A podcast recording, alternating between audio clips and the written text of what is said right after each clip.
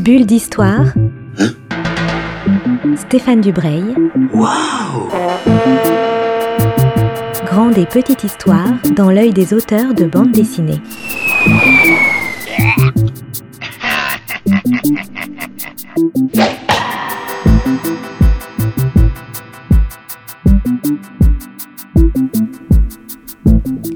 Est 10h30 sur Art District Radio et c'est l'heure de Bulle d'Histoire avec Stéphane Dubreuil.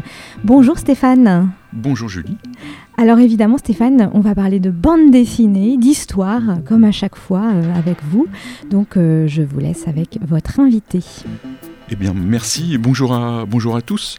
Mon invité aujourd'hui, c'est Raphaël Meissan, qui est un auteur de bande dessinée qui ne sait pas dessiner. Donc, il va nous, nous raconter tout ça. Donc, je dis que vous ne savez pas dessiner, mais qui êtes-vous alors Bonjour.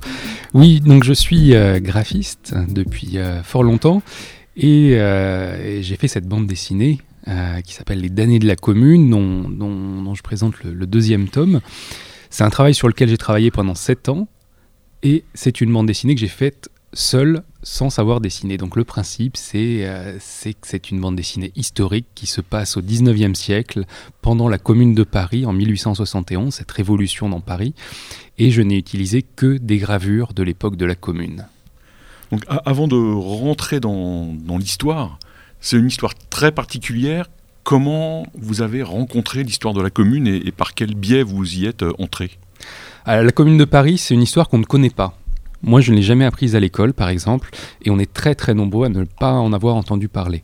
Elle est hors du, grand roman national, et pour cause, euh, c'est une histoire qui. Le grand roman national a été écrit par les vainqueurs, les personnes qui ont euh, écrasé la commune dans le sang. Il faut savoir que c'est une révolution qui, euh, qui a été massacrée. Euh, peut-être 20 000 morts, on ne connaît pas les chiffres exacts.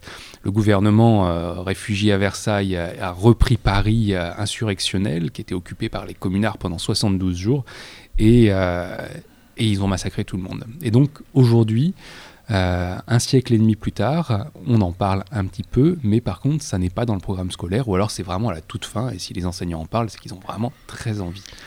Alors, la porte d'entrée dans la commune, j'allais dire, pour préciser aussi le contexte historique, la commune de Paris, c'est un événement très important qui survient à la fin de la guerre franco-prussienne, donc la fin du, Second Empire. La Prusse occupe euh, quasiment tout le nord de la France. La France va perdre l'Alsace-Lorraine. Voilà, c'est un peu pour, redonner le, le contexte. C'est aussi un, un événement important puisque Lénine disait à propos de la révolution soviétique que ce n'était que des nains perchés sur les épaules des géants communards. Donc voilà, ça donne une, une idée de l'importance symbolique de cet événement. Mais il y a un personnage qui vous y a euh, entraîné. Comment vous l'avez rencontré et, qui est-il? Absolument. En- J'ai découvert, euh, j'ai eu envie de faire une recherche sur la commune de Paris. Et dans ma, au début de ma recherche, j'ai découvert par hasard que dans mon immeuble, dans le quartier de Belleville de Paris, avait vécu un communard qui s'appelait Lavalette. Et j'ai eu envie de retrouver son histoire. Donc je suis allé chercher dans les archives, je suis allé fouiller et petit à petit j'ai découvert qui il était. Et à travers cette euh, enquête où je raconte euh, qui il est, je raconte l'histoire de la commune de Paris.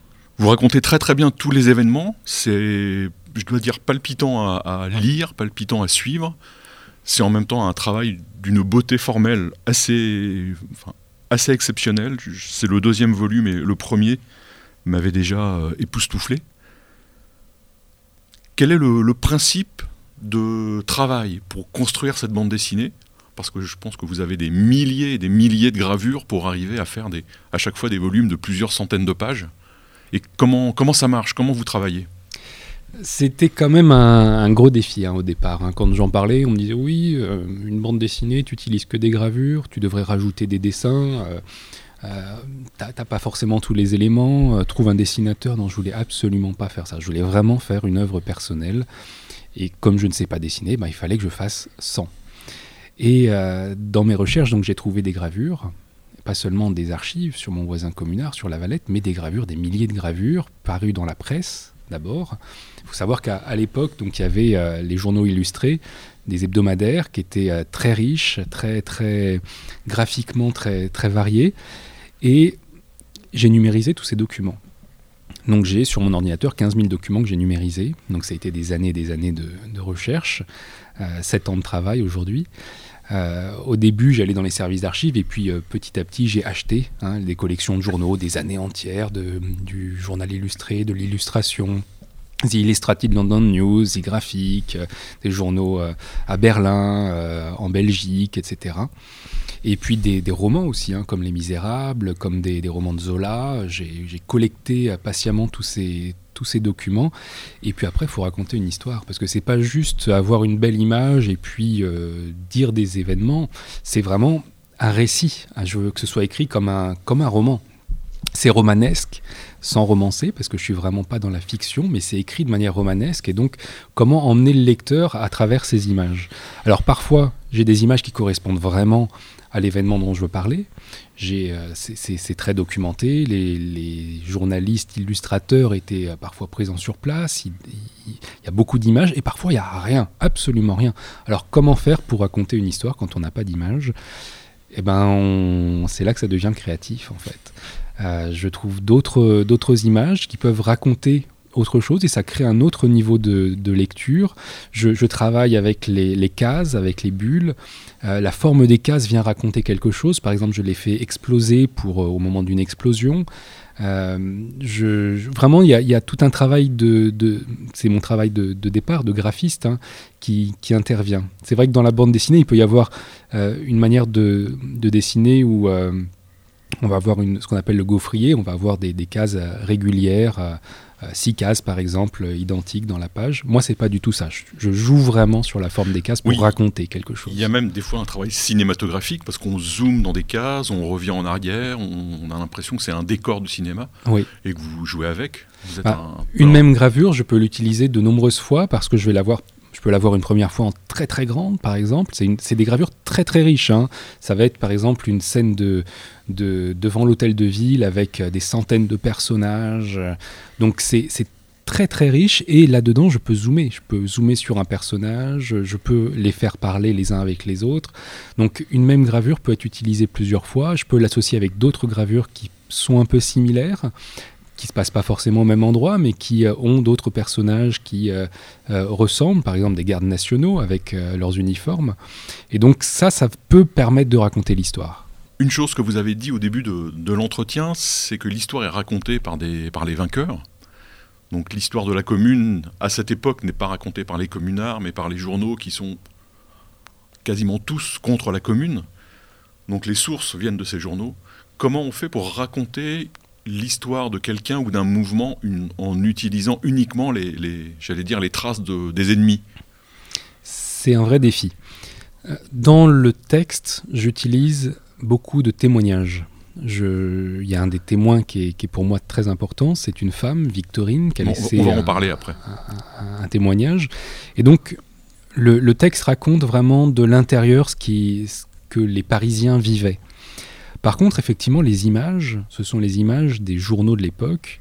Et donc les journaux étaient, en tout cas les, hebdomadaires euh, richement illustrés, étaient des journaux euh, bourgeois, euh, tenus par des, gens qui étaient opposés à la commune. Donc c'est une iconographie qui est anticommunarde. Malgré tout, il y a un certain nombre d'images qui sont très intéressantes où, le, par exemple le, dessinateur est allé sur place, il a fait un croquis, euh, ensuite c'est étoffé, donc ça ressemble assez à ce qui correspond au témoignage, au recoupement avec les, livres des historiens. Et puis parfois c'est pas du tout ça, parfois c'est vraiment euh, anti-communard primaire. Euh, les, hommes sont des alcooliques, les femmes des prostituées, des pétroleuses, des, incendiaires. Donc comment faire avec ça? Eh bien, j'en prends mon parti. Euh, par exemple, j'ai toute une, scène que je raconte, c'est la proclamation de la commune devant l'hôtel de ville. Grand moment historique, le 28 mars 1871. La population est, rassemblée devant la place et dans les rues euh, avoisinantes. Ça déborde de partout. C'est une grande liesse euh, populaire. Et là, j'utilise les témoignages de journalistes présents sur place, des reporters qui viennent raconter ce qu'ils voient. Et je commence avec des journalistes anti-communards, mais viscérales. Donc, qui racontent une scène d'orgie.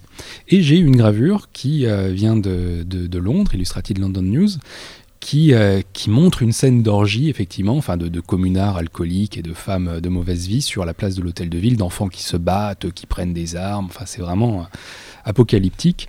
Et j'ai une, première double page où je, montre l'événement avec la voix de ce journaliste et les yeux de ces journalistes euh, dessinateurs. Et puis page suivante, eh ben, j'ai d'autres témoignages, d'autres journalistes qui me racontent une toute autre scène. Ils sont au même endroit, ils ne voient pas la même chose.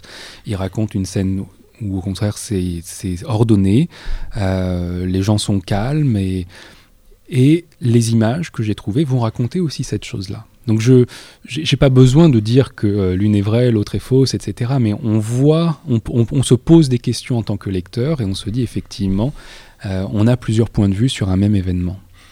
L'autre chose qui est fascinante, c'est non seulement l'utilisation de toutes ces images, mais c'est le texte qui va avec. Parce qu'il y a très peu de textes que vous avez écrits vous-même. Il y en a, hein, mais c'est vraiment très minoritaire. On a des témoignages d'époque, on a des journaux, mais on a aussi moi, ce qui m'a fasciné, c'est les comptes rendus, notamment de l'Assemblée nationale de l'époque qui est à Versailles. Et ça prend une actualité absolument extraordinaire dans la bouche des, des hommes de l'époque que vous mettez en scène. Là, je me suis amusé. En fait, j'essaie de m'amuser à chaque fois. Hein.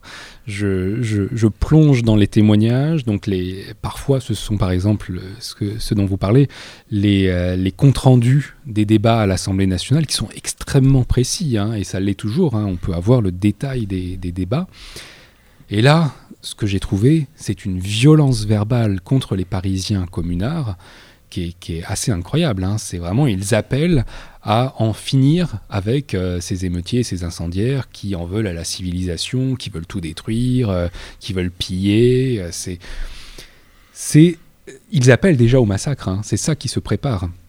Et puis j'ai continué dans les pages suivantes avec d'autres témoignages de non pas de, députés qui étaient majoritairement des monarchistes, mais d'hommes de lettres, d'historiens qui sont républicains mais des républicains de l'ordre comme euh, par exemple euh, Edmond de Goncourt, euh, qui a écrit dans son journal que, que, la, racaille, toute la canaille, pardon, la canaille est dans la rue, etc., qu'on vit dans la, on, marche dans la boue, que les gens du caniveau font les lois. Enfin, c'est extrêmement violent. Et puis, ensuite, je me suis amusé à reprendre les mêmes propos, mais des propos qui datent d'un siècle, un siècle et demi plus tard, et qui sont ceux de nos présidents de la République et qui disent un peu la même chose. Hein. Vous en avez marre de cette racaille, et eh ben on va vous en débarrasser.